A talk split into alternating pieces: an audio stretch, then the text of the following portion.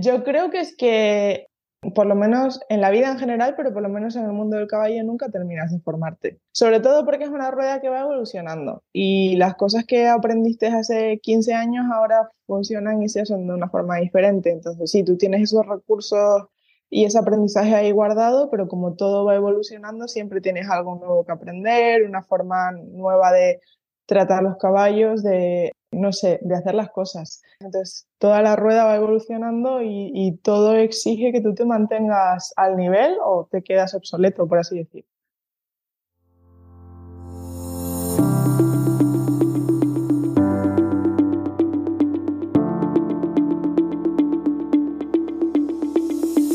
Hola a todos y bienvenidos a este nuevo episodio de The Modern Rider, el primer podcast ecuestre que reúne el deporte con el horsemanship.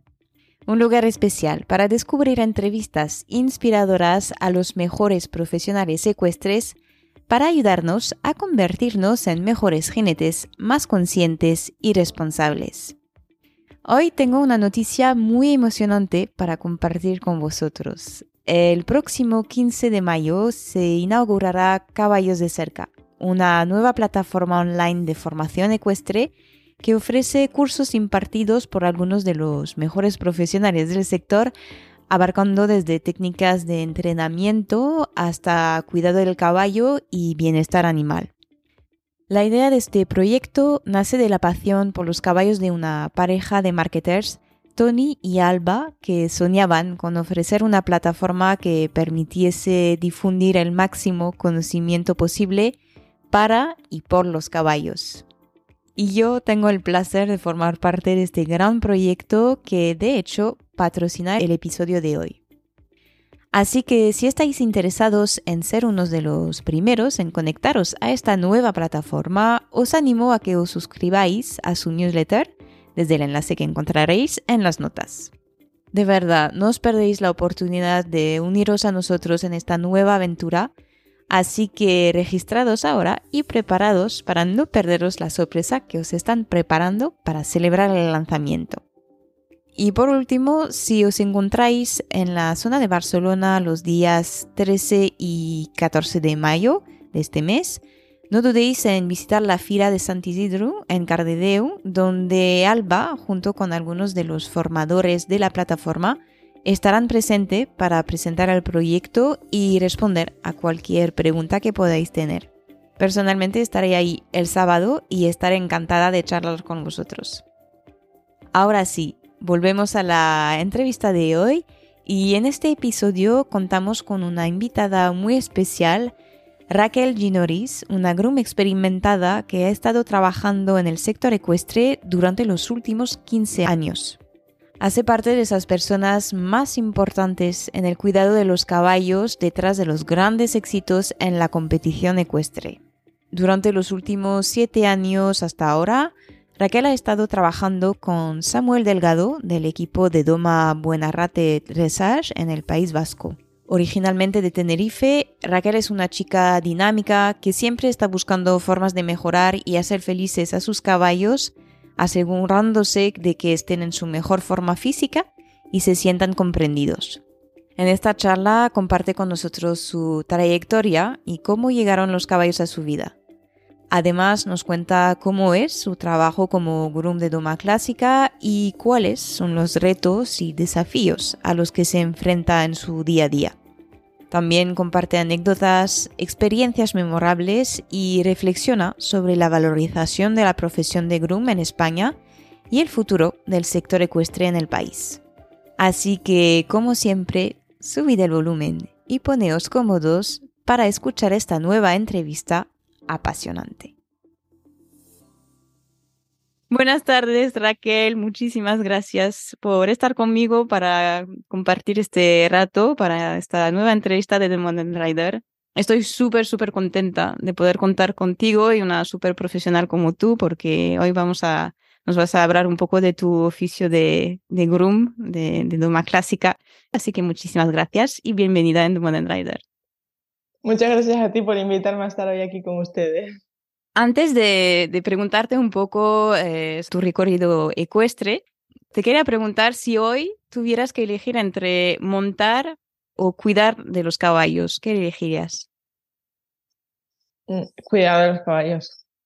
Sí. Me encanta montar, es algo que me apasiona y de hecho es el motivo por el que estoy hoy aquí, pero sé que puedo estar sin montar, pero no puedo estar sin los caballos. Mm. O sea, yo necesito verlos, necesito escucharlos, necesito estar con ellos, absorber su energía y compartir con ellos. ¿Que sería una faena no poder volver a montar? Pues sí, pero si tuviese que elegir irremediablemente, eh, sacrificaría montar, pero no sacrificaría los caballos. Mm. Y de hecho, ¿cómo llegaron los caballos a, tu vida? ¿Y cuándo, o sea, cómo llegaron? ¿Cómo te metiste en este mundillo? ¿Y, y cuándo supiste que te ibas a dedicar profesionalmente a ellos? Pues yo creo que eh, no tengo un solo recuerdo en mi vida en el que no tuviese la palabra caballo en mi boca. Quiero decir, en mi familia, yo soy de Tenerife, ¿no? De un, de un barrio de, de, La Laguna.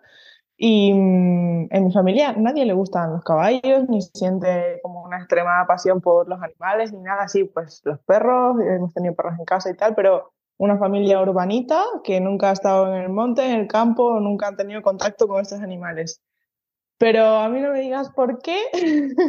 yo desde pequeña estoy dando la tabarra con los caballos. Yo quiero montar a caballo, yo quiero montar a caballo, yo quiero ir a clases, mamá, papá, llevarme a clases y no había manera, no había manera pues porque mm, desgraciadamente yo, bueno, desgraciadamente no, pero por suerte, por desgracia, vengo de una familia humilde y como muchos sabemos, el deporte de los caballos es un deporte elitista, entonces no está al alcance de todo el mundo, cada vez más, porque sí que es verdad que tener un caballo propio es distinto, pero cada vez más las clases de montar a caballo en tanda, en una hípica, en una escuela, están más asequibles, pero en su momento eh, no lo eran tanto. Entonces mm. mis padres no se podían permitir llevarme a clases y yo quería montar. Entonces, bueno, estuve yendo un verano a una hípica, un bono que conseguí que me regalaran por mi cumpleaños y luego mm, tuve que dejarlo porque me descubrieron una desviación en la columna y el traumatólogo me quitó de, la equitación hasta que terminara de tratar la, espalda. Entonces, bueno, con 15 años ya, eh, con, bueno, con 14 más bien, eh, ya era como, bueno, pues ya llevo cuatro años tratándome la columna, ya esto no va más, pero tampoco va menos, va a estar así para toda mi vida, yo quiero montar a caballo. O sea, dejarme en paz que yo quiero montar a caballo.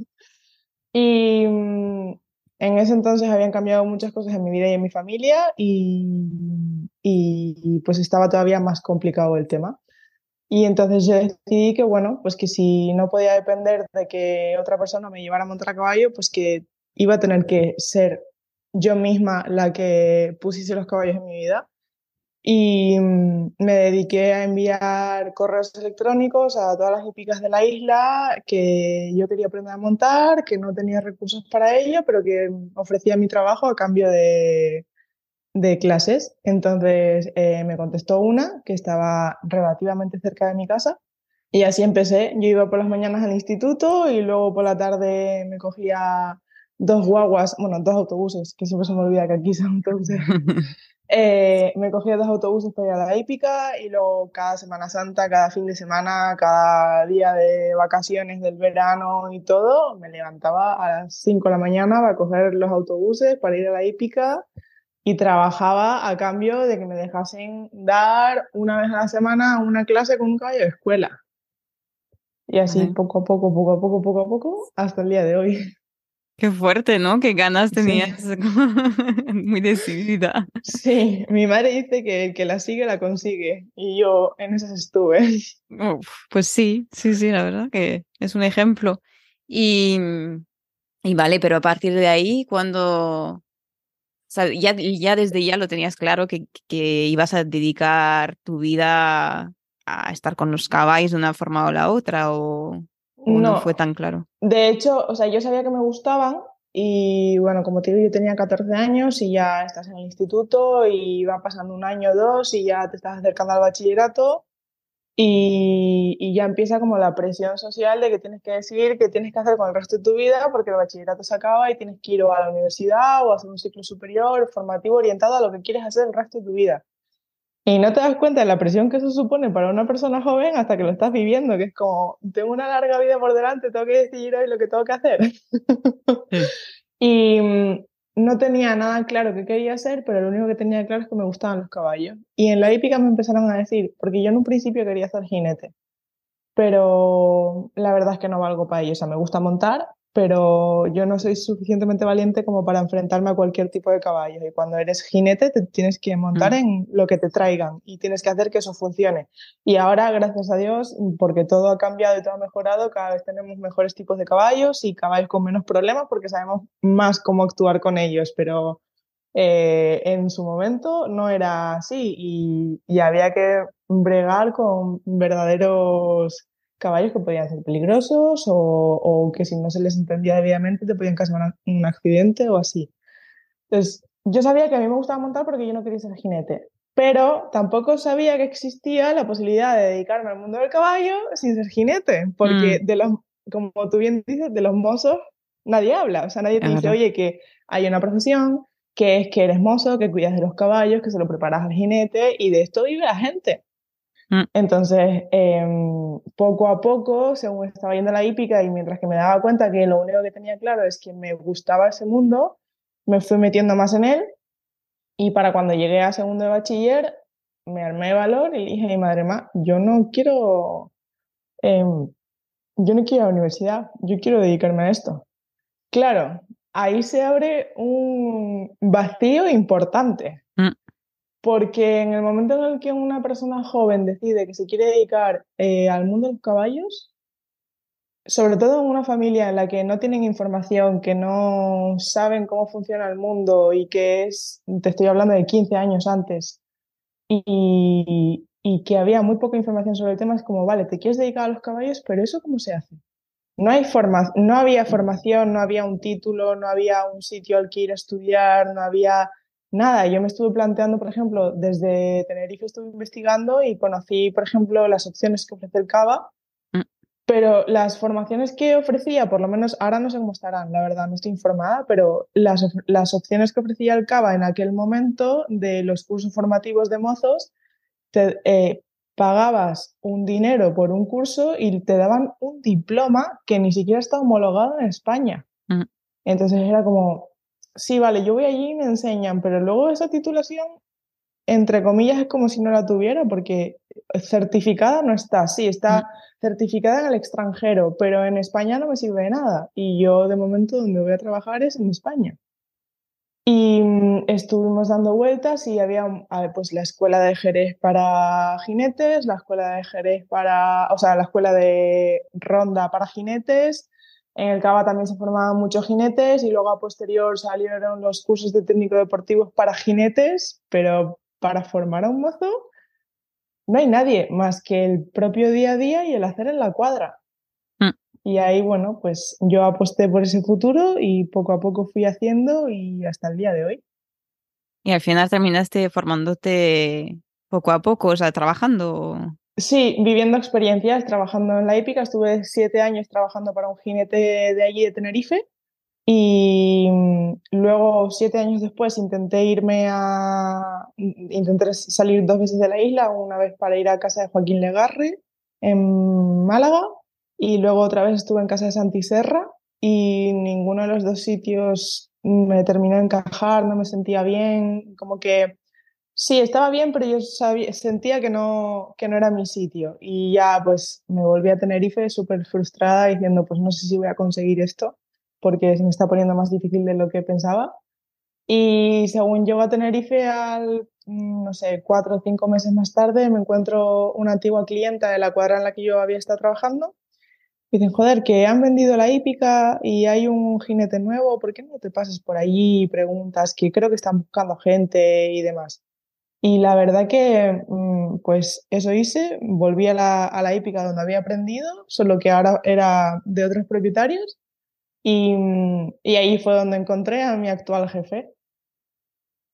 Mm. Hice, hice, una entrevista, presenté un currículum un currículum con bastante poca experiencia y me dio, me dio una oportunidad y, a día de hoy creo que es la mejor oportunidad que me han dado nunca. Mm. O sea, y desde entonces ya, ya estás con, con él. Sí, empecé, eso fue hace ocho años, empecé a trabajar en Buenarate y todavía sigo en Buenarate. Hemos, pues salimos de Tenerife, nos mudamos al País Vasco, pero seguimos en el mismo equipo. Mm. Y seguís ah, formándote poco a poco, imagino, con lo, con lo que vas sí, descubriendo. A ver, yo creo que es que, em, en, por lo menos en la vida en general, pero por lo menos en el mundo del caballo nunca terminas de formarte. Quiero mm. decir, siempre, sobre todo porque es una rueda que va evolucionando y las cosas que aprendiste hace 15 años ahora funcionan y se hacen de una forma diferente. Entonces, sí, tú tienes esos recursos y ese aprendizaje ahí guardado, pero como todo va evolucionando, siempre tienes algo nuevo que aprender, una forma nueva de tratar los caballos, de, de, de, no sé, de hacer las cosas. Ya no se monta tampoco como se montaba hace 15 años, no se crían caballos como se criaban hace 15 años, entonces toda la rueda va evolucionando y, y todo exige que tú te mantengas al nivel o te quedas obsoleto, por así decir. Mm, exacto. ¿Y cómo describirías tu trabajo como, como groom? ¿Cuáles son tus responsabilidades y tareas diarias para, para que nos podamos imaginar un poco lo que representa? Eh, a ver, em, el tema es que yo, por el sistema de negocio que tenemos en la hípica, em, porque si decimos groom al uso, es un mozo es una persona que se encarga puramente del cuidado de los caballos. Mm. Yo, por ejemplo, por el sistema de negocio que tenemos, aparte de encargarme del cuidado de los caballos, de prepararlos, de sacarlos al paddock, bueno, todo lo que ello conlleva, que ya sabemos, también me encargo aparte un poco de la gestión administrativa de, de la, del equipo.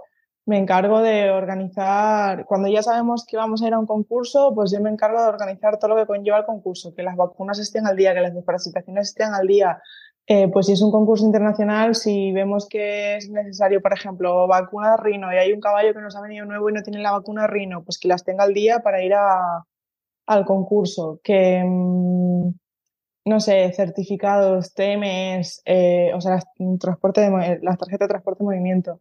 Eh, si hay que sacar una guía, pues no la saco yo propiamente, pero me encargo de, oye, este caballo tiene que marchar, me tienes que sacar esta guía además y gestiono un poco todo eso. Luego, aparte, en torno a los clientes, los clientes que tenemos en la épica, si tienen cualquier tipo de duda o gestión que no sea directamente de monta, en plan que lo tengan que gestionar con, con el jinete, pasan por mí. Oye, ¿me puedes dar clase? Oye, eh, me voy de vacaciones encargados del caballo. Oye, em, no sé. O sea, estás, estás, encargada de la, de la cuadra, básicamente. Básicamente. no solo de los caballos, o sea, eh, no solo de cuidar los caballos, sino de muchas cosas detrás que no sé, que, que tampoco se ven. Igual, pues eh, estoy pendiente cuando se va a terminar el pienso o, el, o, o los suministros, si hay que recordarle a mi jefe, oye, hay que hacer un pedido nuevo o eh, llega, hay que pedir, mm, yo qué sé, a la tienda de hípica hay que pedir material nuevo, pues sí me encargo de pedirlo, de coger la factura, cobrarla, enviarla, todo. Es un montón todo esto, porque eh, normalmente esto es ya un trabajo en sí. Así que mm, combinarlo con, con el, a ver, no, cuidado no, es lo, no, es lo, habitual, pero es lo que te digo, que por el sistema de negocio que tenemos nosotros ahora mismo, que tampoco nos podemos permitir tener muchísimo más personal, pues al final mi jefe hace más trabajo del que debería hacer, porque tampoco se dedica solo a montar y ya está, también gestiona mm. él otra mucha parte que tampoco te he contado. Y, y, yo pues cuido de los caballos, que es lo principal, y luego aparte gestiono todo eso al mismo tiempo. Mm, que bastante. Y no sé si, ¿cuáles son los retos y desafíos en los que te enfrentas en tu día a día? Aparte de eso, a lo mejor más enfocado al, al, cuidado de, de, tus caballos. Pues creo que cada día me aparece uno nuevo. Por ejemplo, el, es, que, es que es así, con los animales nunca sabes. Y el, este fin de semana, por ejemplo, eh, me he enfrentado a un reto que ha sido que me encontré el sábado por la tarde un caballo se me puso malo de cólico a las mm. cuatro y media y lo que al principio parecía que iba a, que iba a ser una bromita y que iba a tardar poco tiempo, nos estuvo hasta el día siguiente gestionando el cólico y eso ya sí es un, un reto. Ya, sí, porque Estar ahí, Sí, entonces sí, tengo, tengo retos de que, de que todos los caballos salgan a tiempo, de que todos los caballos estén en su mejor forma, en su mejor estado, siempre la peluquería tenerla mm, lo más impoluta posible en la medida que me permite el tiempo, que los clientes estén contentos, que los caballos estén contentos, un poco así. Mm. ¿Y cómo describirías pues tu relación, la relación que tienes con los caballos con los que trabajas? ¿Cuál, no, sin hablar de, de objetivo que tienes con ellos directamente, pero ¿cómo, cómo defines un poco este, esta relación con ellos, básicamente? Muy especial. O sea, yo creo que no, que es imposible tener una relación igual con un ser humano. Mm. Lo, que, lo que consigo de cada, o sea, y encima no de los caballos en general, sino lo que me transmite cada caballo, lo que me aporta cada caballo y lo que me enseña cada caballo es eh, alucinante.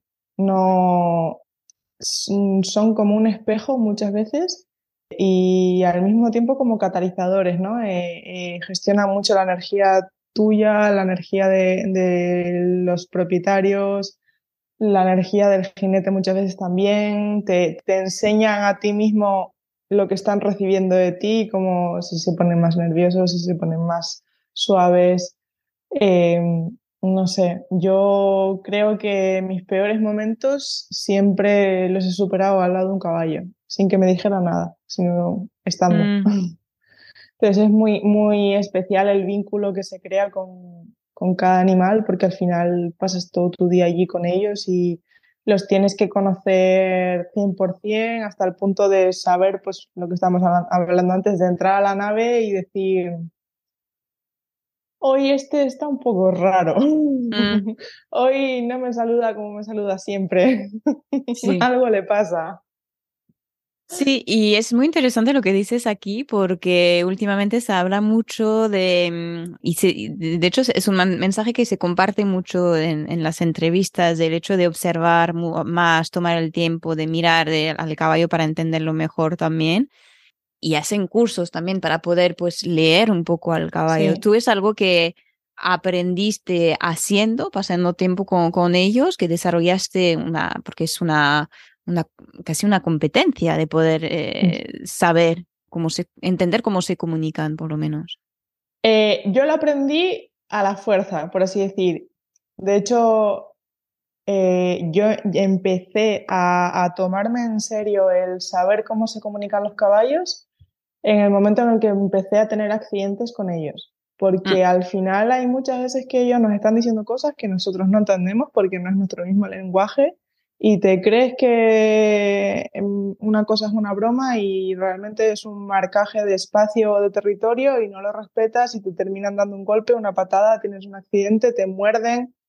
Y, y ya me pasó, por ejemplo, cuando empecé a trabajar como un arate, eh, Samuel tenía, bueno, Samuel Delgado es mi jefe, tenía un, entre todos los caballos que teníamos, tenía un, un, semental que la verdad que tratar con él era bastante complicado, no porque fuese semental, sino porque, em, como sabes, los caballos son animales de manada y es muy importante, no sabes hasta qué punto que un caballo se críe en una manada los primeros años de su vida. Entonces, pasó con este caballo que lo había criado pues no sé, su propietario en, en una finca solo con su madre, solo con la yegua. Y la primera vez que lo llevaron a una hípica, el animal ya era grande, ya era un caballo, ya no era un potrillo, mm. y no había aprendido el, el, respeto hacia el espacio personal. Mm. No, eh, para él era tan natural el trato con los humanos que no, respetaba el, el, espacio personal de un humano, no medía la fuerza que tenía, entonces montado era el caballo más noble del mundo, era una maravilla, te lo podías llevar a cualquier sitio, pero manejar con él realmente era peligroso, porque no, porque no respetaba, básicamente. Y, mm. encima, como no sabemos hacer las cosas y, en su momento no había tanta información, muchas veces se les enseña a base de hostia. Mm. Y hay animales que les funciona y hay animales que lo que hacen es que no modifican el comportamiento y encima cogen miedo. Entonces, este caballo eh, eh, ya lo que hacía yo, por ejemplo, sin lo típico, te tira un mordisco y tú le das un cachete, pero es que él ya aprende que después del mordisco te va a dar un cachete. Entonces, te muerde y encima se asusta. Y como es un animal tan grande, se asusta y la lía parda. Mm. Entonces, yo con ese caballo tuve un, bueno, eh, fue el primer caballo que me dio una patada bastante heavy, me rompió el, el músculo del muslo, se me puso negro al momento, yo no había sentido tanto dolor en mi vida. Y, yo dije, hasta aquí, o sea, esto no puede funcionar así, tengo que tener, tiene que haber otra manera de yo mm, entender a este animal, comunicarme con él y, por lo menos poder anticiparme, ¿sabes? Mm. Poder que no me pille de sorpresa. Y entonces eh, me puse a investigar y una amiga que tengo en Marsella me recomendó un libro de Monty Roberts y que habla sobre todo de pues eh, del lenguaje de los caballos, cómo mm. funciona un caballo en manada, en la manada quién manda, eh, quién respeta, por qué respeta, los síntomas o el lenguaje que utiliza un caballo para decirte cuando está sumiso, cuando está nervioso, cuando te está retando, cuando te está reclamando el espacio.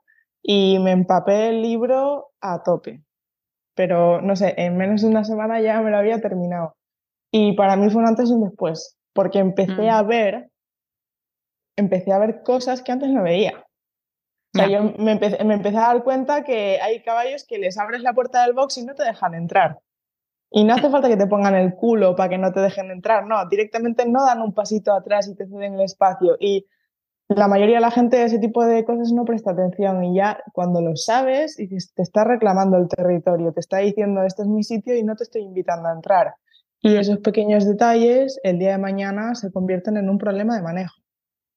Entonces, poco a poco con eso me fui, me fui formando y, yo un poco por mi cuenta pues no veía muchos vídeos de doma natural y de, de, de comunicación con los animales y así y creo que a día de hoy, sin esa información, mi trabajo sería mucho más difícil. Mm. Sí, sí, entiendo perfectamente y me parece eh, muy interesante también que lo que compartas esta experiencia porque es verdad que es un problema porque malinterpretamos las señales que nos envían ellos hacen al final mucho esfuerzo para nosotros y es lo menos que podemos hacer de, aprender a comunicarnos y entenderlos un poco, un poco mejor. Así que mm, sí, sí, me parece súper interesante que, que lo, lo, compartas también. Em, también te quería preguntar, ¿cuál es la parte más gratificante pues, de tu trabajo como groom?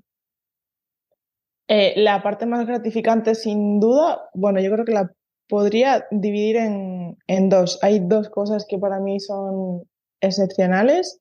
La primera, sin duda, es lo que recibes de ellos. Yo eh, tengo caballos en la cuadra que, o sea, literal, muchos clientes alucinan porque yo llego a mediodía, ¿no? A lo mejor eh, los dejo en el, en el paddock pastando, me voy a comer a casa que vivo al lado de la cuadra y al de una hora y media vuelvo.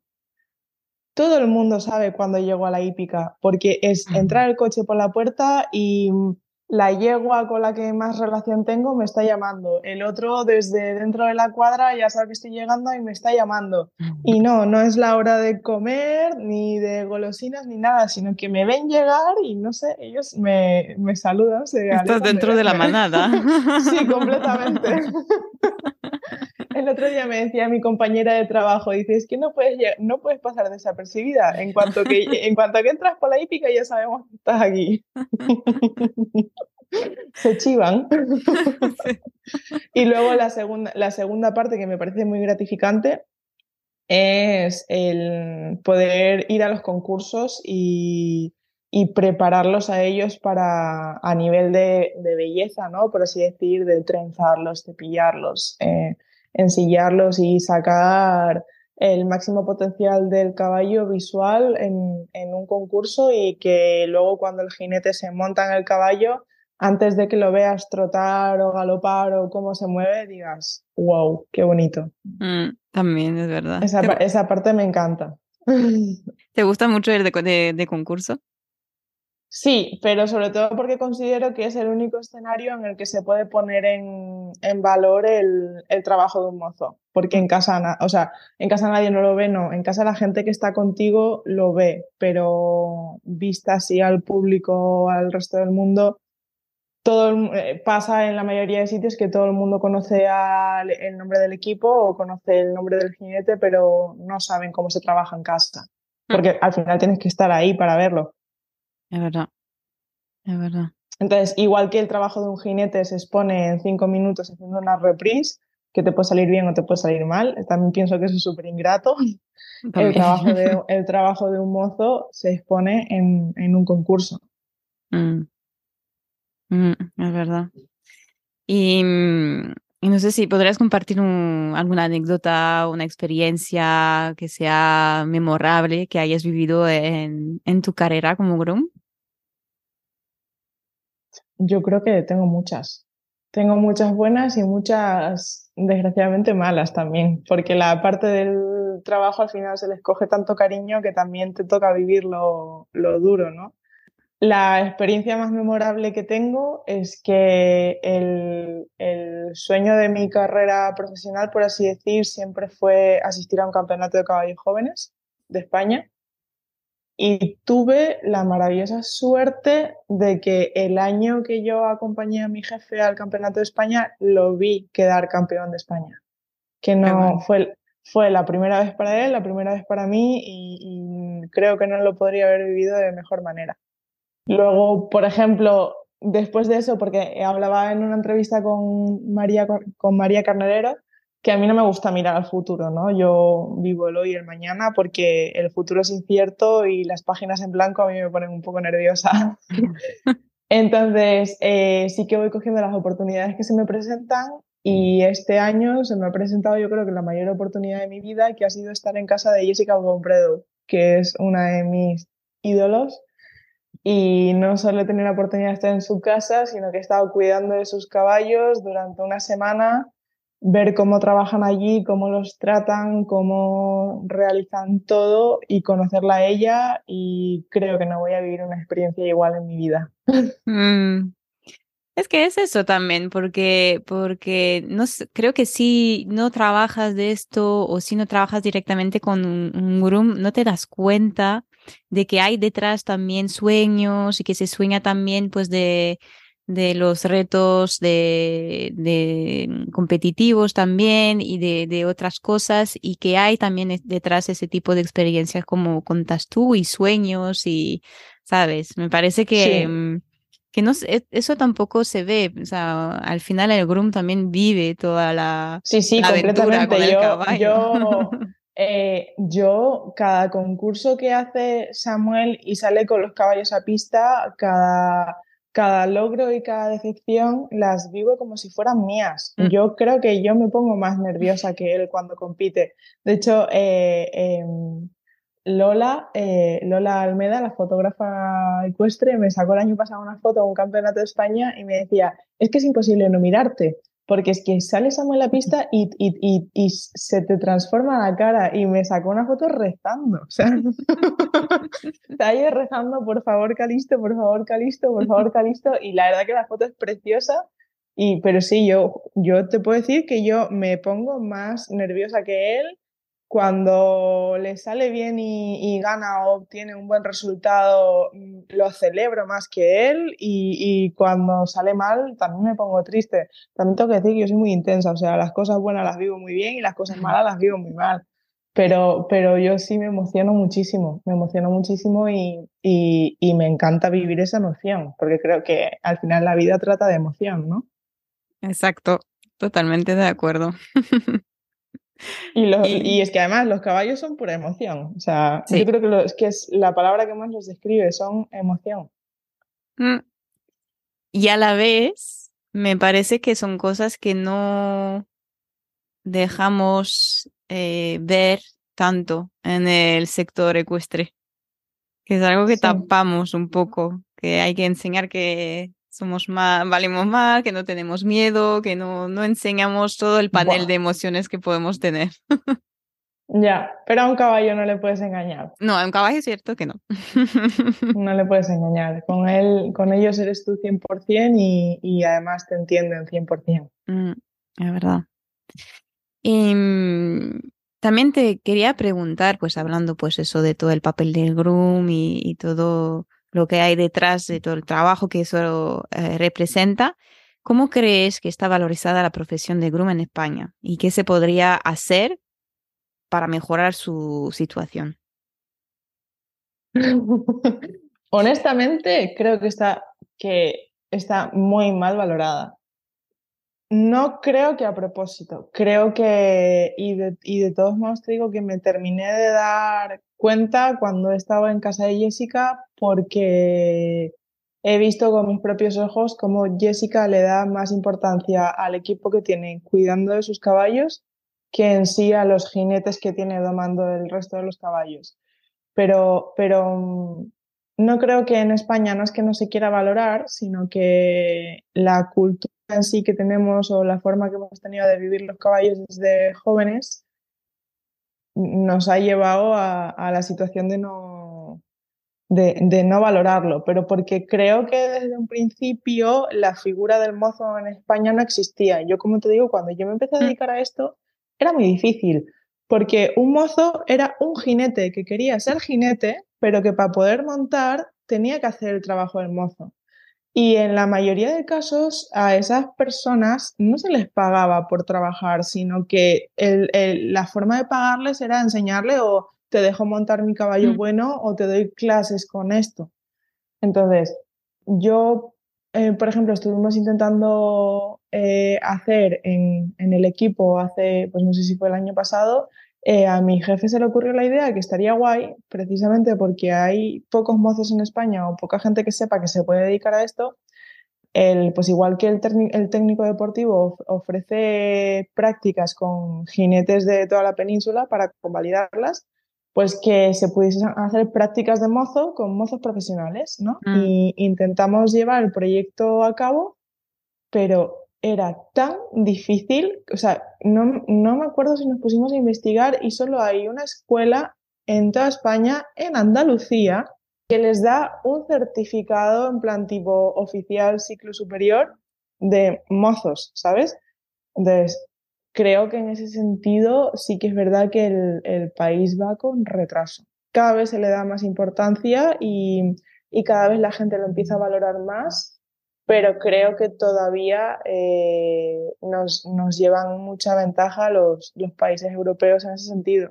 Porque mm. es básicamente porque se, dan cuenta y valoran, y no te digo que los jinetes no lo valoren, ¿eh? sino que al final, como lo hablamos, es un trabajo muy ingrato y poco se ve, pero eh, eh, por ejemplo, Jessica tiene estructurado en su casa que hay un equipo que es el que se va de concurso con el caballo, porque sabe que ese equipo funciona bien con el caballo de concurso. Y luego hay otro equipo que no sale nunca de concurso porque ella necesita saber que sus caballos siempre van a estar cuidados por la misma persona cuando ella no está y eso le aporta tranquilidad. Entonces tiene como eh, tres tipos diferentes de mozo y cada uno emplea una función. Uno se encarga de los transportes y las cuarentenas, otro se encarga de los concursos y otro se encarga de siempre quedarse en casa eh, cuidando a los caballos. Y así los caballos no sufren estrés en los transportes, no sufren estrés en las competiciones y no sufren estrés en casa, porque siempre están cuidados con la misma persona que tiene que llevar la misma rutina. Mm. Entonces, aquí al final siempre se ha hecho de, bueno, pues si me quiero dedicar a esto, pues quiero ser jinete, bueno, pues te vienes a la hípica, y haces, me haces de mozo, me vas preparando caballos y en los ratos libres te voy dando clases. Que así fue como aprendí yo. Claro. Entonces, sí, cada vez estamos un pasito más cerca y cada vez vas a, a, las competiciones en España y ves que más jinetes llevan ayuda, pero ¿a cuántos concursos no vamos? Si, si mi jefe muchas veces me lo dice, ¿a, ¿a cuántos concursos no vamos? Y están los jinetes trabajando ellos solos con los caballos. No llevan ayuda se encargan de, trabajar el caballo, de trenzarlo, de atenderlo durante la competición, de hacerle las camas, la alimentación. y al final, quieras que no, sí, evidentemente se ve que se puede porque lo están haciendo, pero al final, quieras que no, para el propio jinete también es, em, sería una comodidad poder contar con alguien en su equipo que se pueda llevar de casa y decir, bueno, pues yo sé que me va a salir bien, por lo menos lo mejor que me puede salir el concurso me va a salir porque mi caballo va a estar bien atendido y yo voy a tener la tranquilidad de poderme concentrar 100% en la competición y no en si me he acordado o no de echarle heno al caballo. Mm, exacto. Es verdad. Y creo que a la vez también de hablar más del oficio y o sea, dar más oportunidades de formación, me parece que podría crear vocaciones en personas que nunca se lo han planteado, pero porque por falta de, por falta de eh, información. Claro, porque también es vocacional el, el, oficio de groom, porque yo comparto totalmente el hecho de que me encanta montar, me encanta, pero si, si a elegir, mm, prefiero cuidar de ellos y estar ahí haciendo los cuidados diarios, etcétera. Y esto es, esto, esta parte vocacional, creo que hay personas que aún a lo mejor no lo saben, pero si tuvieran más información, pues se interesaría más y lo podían probar y, ver que realmente lo que les interesa no es tanto montar, pero sería esta parte. Claro, eso requiere valorar esta parte también. Claro, es como te digo que yo cuando empecé a plantearme dedicarme a esto, se me abrió una página en blanco porque no sabía, no sabía cómo me tenía que formar, no sabía a quién tenía que recurrir, qué era lo que tenía que aprender, no mm. sabía qué era lo que se me iba a pedir, no sabía que esto era una profesión. No sabía si iba a, dedicar mi vida a una profesión o, me iba a salir mal y, tenía que hacer otra cosa no había información. Mm. Ahora ya te digo que creo que las nuevas generaciones cuentan con bastante más información de antes y ya, ya vienen sabiendo eh, eh, que existe esa profesión, que es importante el, la persona que te cuida el caballo y, todo lo demás, pero, pero en su momento ya te digo que era muy difícil, entonces o tienes muchas ganas y te interesa de verdad dedicarte a esto, que te pones a investigar y, encuentras el camino, o las facilidades son muy pocas. Mm, la verdad. Em, antes de hacerte las preguntas que suelo hacer a cada invitado, eh, te quería hacer una, última pregunta de saber qué consejos le darías pues, a alguien que quiera eh, seguir una carrera como groom como tú y, por ejemplo, cuáles son las habilidades clave eso que requería o cuáles son tus consejos?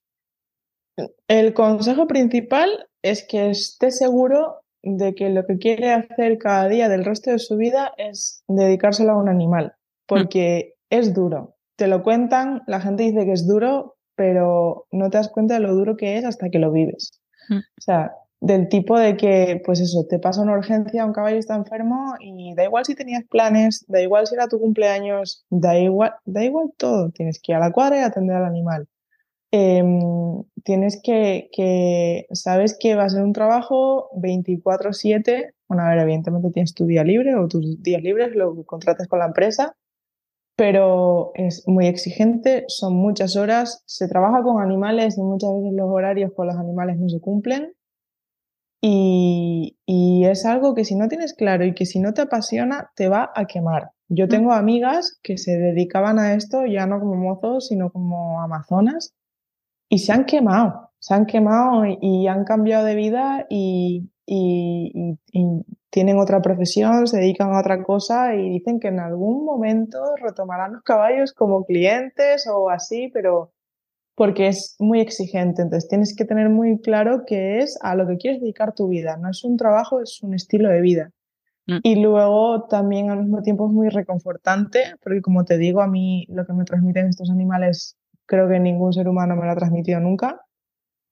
Y, y es importante escucharlos, conocerlos, eso te ayuda mucho a, a anticiparte a muchas situaciones. Eh, entrar en la nave y conocer los sonidos de tu nave, decir, mm. pues esto es un relincho normal, este caballo está tumbado a esta hora porque a esta hora todos los días se echa la siesta, o este caballo no se tumba nunca y ahora está tumbado porque está tumbado. Fijarte en los pequeños detalles y, y entregar el, el, el, el 200% porque el 100% no vale. Mm. Hay que entregar el 200% de cada uno en cada día de trabajo y, y obtendrás tus recompensas, porque yo creo que el, el trabajo es sacrificado, sí, pero muy gratificante, porque al final para mí, por lo menos, es un trabajo que va de sentimientos. Yo siempre digo que yo no me dedico a esto por dinero. Si quisiera ganar dinero, me dedicaría a otra cosa. no me voy a hacer rica trabajando con caballos. Me dedico a esto porque me apasiona, porque creo que los caballos son pasión. Mm. Entonces, si no sientes pasión por los caballos, te vas a quemar. Y luego, fuera parte de eso, que cuanto más exigente seas contigo mismo, dentro de unos límites sanos, evidentemente, eh, mejor resultado vas a dar de ti, mejor valorado vas a estar y, y más fácil van a ser las tareas del día a día. Mm. Es verdad, y la co- recompensa también es muy, muy bonita, Sí. porque el- el- la relación que tienes con el caballo, después, o sea, con esto es como, creo que es, es difícil poder vivirla en otro oficio de, de profesionalmente con, con, o sea, a nivel ecuestre. El, el oficio de groom es como muy especial, la relación que tienes con el caballo es Completamente. El, Mm. el- yo, el tiempo que paso yo con los caballos, ya te digo que hay propietarios que no lo pasan. Mm. El jinete no lo pasa, el, mozo que limpia las cuadras no lo pasa. O sea, al final, la persona que más tiempo pasa con ellos es el, el, el groom, el mozo. Y, y yo creo que es el mejor amigo que tú puedes tener en una cuadra. Quiero decir, siempre vas a ver si tu caballo está bien, si tu caballo está mal, si tu caballo ha comido, no ha comido, si, se encuentra, si, si es- está contento, está triste, eh, si te vas de vacaciones, va a ser la persona que se va a dedicar a, a- a él. Yo creo que el mozo es el mejor amigo que puede tener tu caballo en la cuadra y Mm. al mismo tiempo tú, porque, cuanto, porque te vas tranquilo, sabiendo que va a estar bien cuidado. Es cierto. Genial, me encanta. Eh, ahora me quedan hacerte las, pues eso, la- las preguntas del final. La primera te quería preguntar si te gustaría cambiar algo de tu trayectoria est- ecuestre hasta ahora. Sí, me gustaría haber sido menos ingenua en muchas situaciones, sobre todo al principio. Porque como te digo, hay en este mundo es muy bonito, es precioso, pero hay como en, como en todas partes pasa que te topas con gente que se aprovecha de tu buena fe y de tu buen hacer. Entonces, creo que hay situaciones que he vivido durante mi aprendizaje, te estoy hablando de casi prácticamente al principio, que, que si hubiese sido menos ingenua no me las habría tragado. Mm. Entiendo. Em, ¿hay algún mensaje que te gustaría compartir con la comunidad ecuestre? Pues que creo que aunque todavía nos queda un largo camino por delante, que estamos llegando a, a buen puerto, que cada vez se presta más atención a lo que necesitan los caballos, cada vez los jinetes se, se interesan en formarse y en montar mejor, cada vez se crían mejores caballos en España, que eso es importantísimo, porque hubo una época en la que simplemente se criaban caballos bonitos y ahora ya no criamos caballos solo bonitos, sino caballos funcionales. Y, y creo que, que vamos paso a paso. Igual no, no hemos avanzado todo lo que podríamos avanzar, pero vamos a llegar a buen puerto. Se ve, se ve en, en las competiciones y en el día a día, cuando conoces a la gente, se ve que, la, que no sé, el, el 90% de, del gremio se está molestando en, en avanzar y en, y en evolucionar. Mm, es la cosa mejor. Es verdad. ¿A quién te gustaría escuchar en un futuro episodio de The Modern Rider?